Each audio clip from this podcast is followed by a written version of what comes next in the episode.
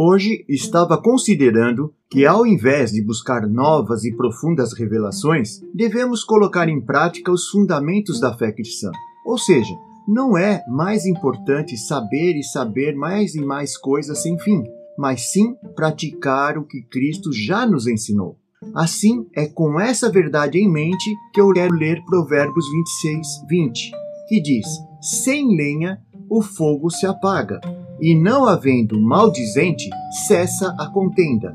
Vejo muita gente em polêmicas, contendas, discussões sobre quase qualquer assunto. Pode ser que o que nos dizem, postam nas redes, seja a verdade, até que seja um bom argumento, mas se adicionar lenha na fogueira, é um erro aos olhos de Deus. Quando nos sentimos ofendidos, tomamos, sem consultar a Deus, as piores decisões. E o pior, ao invés de reconhecer nossa culpa, tentamos justificar e transferir a responsabilidade. Quero ser muito claro nisso. Algumas vezes até nos sentimos pressionados por circunstâncias ou colocações. Tentamos consultar a Deus, mas se há alguma demora ou falta de entendimento da vontade de Deus, facilmente deixamos de reconhecer que Deus é um Pai bondoso que quer nos refinar, fortalecer e não nos destruir. E normalmente nos perdemos. A Bíblia diz em Salmo 92:13 que os plantados na casa do Senhor florescerão em seus átrios. Perceba que só floresce o que está plantado. Imagine que a cada dificuldade, ao invés de permanecer, eu fujo para, entre aspas, me aperfeiçoar. Como poderei florescer? Uma planta frutífera, por exemplo, enfrentará o sol quente, as tempestades, mas as adversidades que elas sofrem são fonte de sua estabilidade. A severidade faz com que ela desenvolva forte e profundas raízes, capazes de produzir frutos. Como dizem, quanto mais frio o inverno, mais doce as frutas.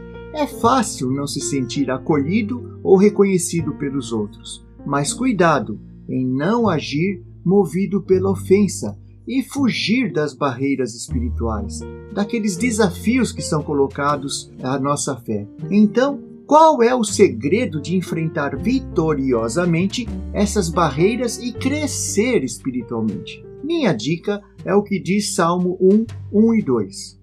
Bem-aventurado o homem cujo prazer está na lei do Senhor e na sua lei medita de dia e de noite, ou seja, pensar na Bíblia com intensidade e constantemente. Veja o destino de quem escolhe esse caminho, lendo o verso seguinte, o verso 3 do mesmo Salmo 1.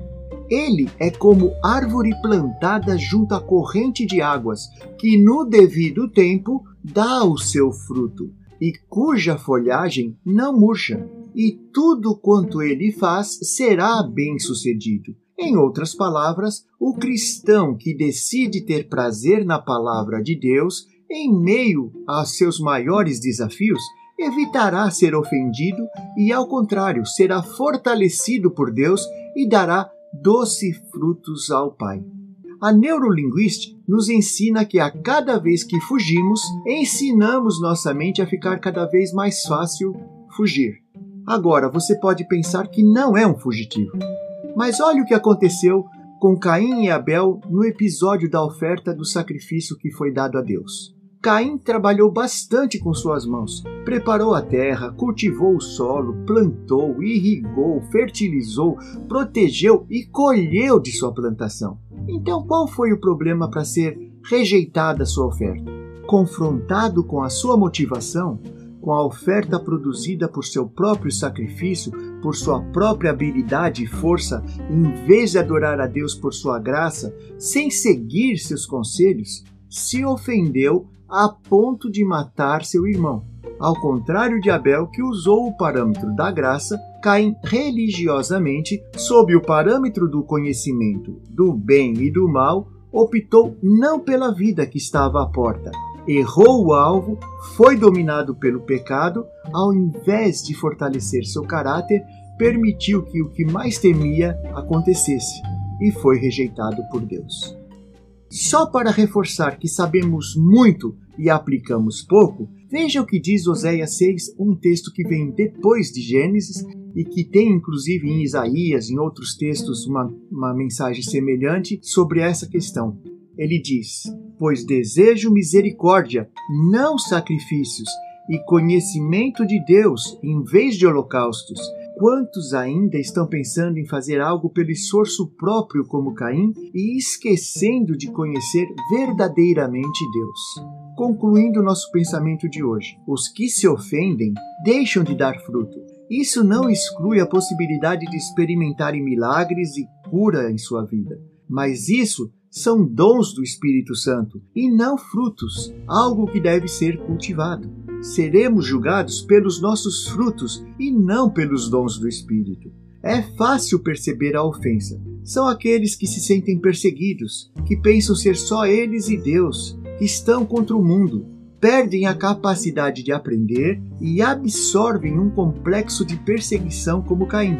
Mas Deus não nos criou para vivermos isolados e de forma independente. Ele gosta quando seus filhos cuidam uns dos outros, quando não colocam a responsabilidade de sua vida e alegria na mão dos outros. Claro que, além do coletivo, da comunidade, Deus nos trata individualmente.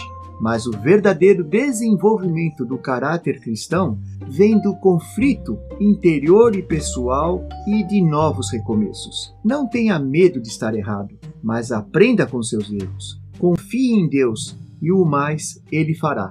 Que seja assim na sua vida hoje e sempre, em nome de Jesus. Amém.